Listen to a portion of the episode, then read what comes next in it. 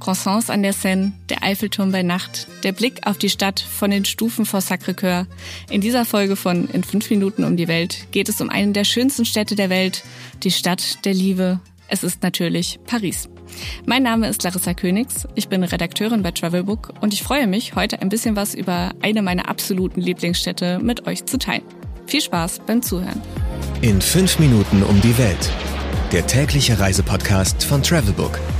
Heute geht's nach Paris.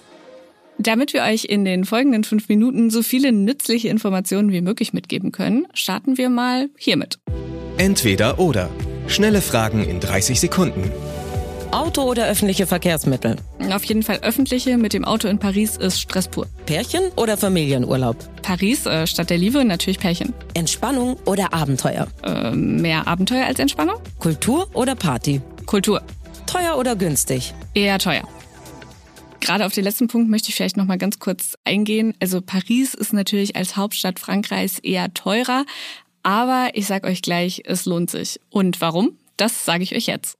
Highlights, Lowlights, Must-Sees. Die Travelbook-Tipps. Was man unbedingt tun sollte. Ich würde auf jeden Fall empfehlen, in den Jardin de Plantes zu gehen. Ich entschuldige mich hiermit für mein Französisch, das ich nur in der Schule mal gelernt habe. Ich bin bei meinem letzten Paris-Versuch zufällig in diesen Park hineingestolpert. Wir waren einfach spazieren an der Seine und dachten uns, ach, es sieht ja ganz nett aus. Es war Freitagmorgens und das Wetter war total schön und es war trotzdem kaum was los. Wir haben kaum Touristen gesehen, sondern eher ja tatsächlich Pariser, die gemeinsam Pilates gemacht haben. Es gab einen Fotografen, der durch so einen Busch ein Model fotografiert hat und in dem Park gibt es auch so einen kleinen Streichelzoo und als wir dann da durchgelaufen sind, war da eine Mutter mit ihrem Kind, die halt auch mit uns zusammen die Kängurus dann beobachtet hat. Und man hat einfach da gar nicht das Gefühl, dass man an einem Touri-Hotspot ist, sondern so ein bisschen das wahre Paris mitbekommt. Und deswegen würde ich auf jeden Fall einen Besuch in dem Park empfehlen. Was ist total überschätzt? Meiner Meinung nach den Eiffelturm besteigen. Der Eiffelturm ist natürlich aus der Entfernung cool. Also er ist ikonisch. Man verbindet kaum etwas anderes so sehr mit Paris wie eben den Eiffelturm. Aber je näher man kommt, umso weniger beeindruckend ist halt dieses riesige Metallgebilde, das ja eigentlich gar keinen wirklichen Sinn hat.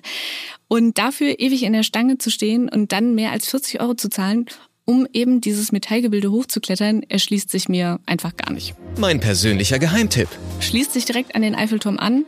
Die tolle Aussicht über Paris könnt ihr nämlich auch kostenlos haben, und zwar von der Dachterrasse der Galerie Lafayette.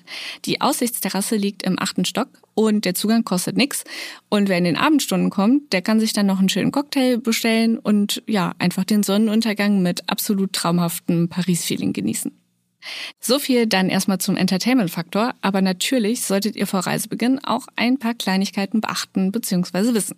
Geld, Sicherheit, Anreise. Die wichtigsten Service-Tipps für euch. Wie viel Geld sollte man für eine Woche einplanen? Da das Essen nicht günstig ist und Café- und Restaurantbesuche meiner Meinung nach in Frankreich eigentlich obligatorisch sind, würde ich je nach Unterkunft mit so 400 bis 700 Euro pro Woche kalkulieren. Das Tolle an Paris ist aber, man kann auch ohne große Mehrkosten super viele Dinge erleben. Man kann natürlich an der Rue Saint-Honoré in den Luxusläden shoppen gehen oder man lässt es eben einfach. Welche Gegend sollte man meiden? Also es gibt so ein paar Viertel, die man nicht unbedingt aufsuchen sollte. Zum Beispiel Barbès, Rouchard, Château Rouge und Château d'Eau. Die sind erstens nicht so unbedingt schön und nachts kann es hier auch etwas gefährlicher werden. Generell würde ich den Norden von Paris eher meiden, vor allem die berüchtigten Banlieues.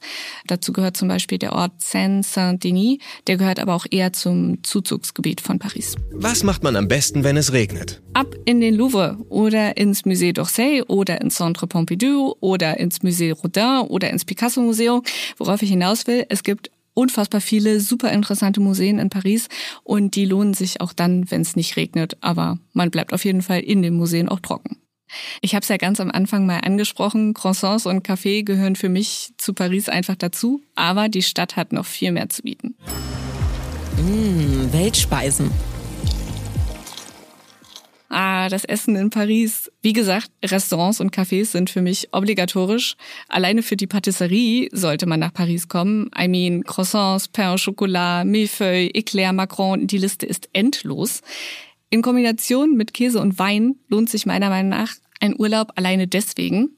Der Kaffee ist ebenfalls vorzüglich, allerdings auch sehr stark. Deswegen, wer nicht so viel Koffein verträgt, sollte immer direkt einen Kaffee lait bestellen, denn beim normalen Kaffee bekommt man eigentlich nur einen großen Espresso. Also ich persönlich kriege nach zwei davon Herzrasen.